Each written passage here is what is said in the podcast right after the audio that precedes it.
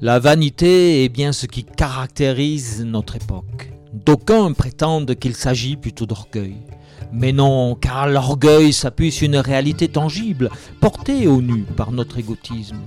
Tandis que la vanité, elle, se contente de nous tendre des bras vides de sens, mais tellement attrayants par les mirages que nous nous construisons pour donner corps aux illusions de nos vies.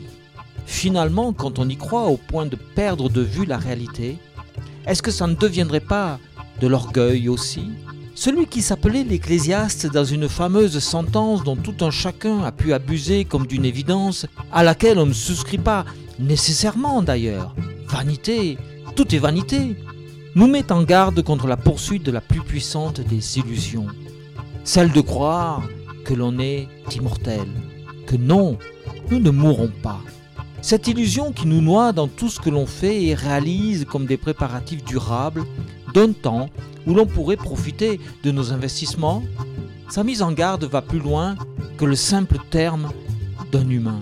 Il parle des générations qui succèdent à d'autres sur une terre qui, elle, sera toujours là, alors que nous, nous ne faisons que trépasser. Ne dit-il pas que notre souffle est le même que celui des animaux et que notre prétendue supériorité à ce sujet est vaine?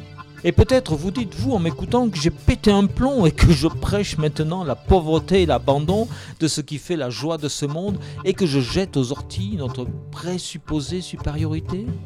Non, tout juste pourrais-je appeler à un peu de sobriété et à considérer que le temps de sa jeunesse ne sera jamais compensé par celui de sa vieillesse. Après tout, l'argile brute peut-elle concurrencer le pot ou l'envier? Tout juste attend-elle la main qui va la former? Car même si l'ecclésiaste ne connaissait pas notre époque, il avait quand même saisi la vanité des projets de l'homme et de l'ignorance de sa durée de vie. Ainsi, de Babel à nos jours, plus d'une tour ont été orgueilleusement érigées par ses mains, qui masquent la vanité de celle que nous bâtissons dans nos cœurs. Alors, devant ce pesant fardeau qui réjouit l'homme dans ses œuvres, qui ne perd pas pied, en découvrant que personne ne le fera profiter de ce qui sera après lui?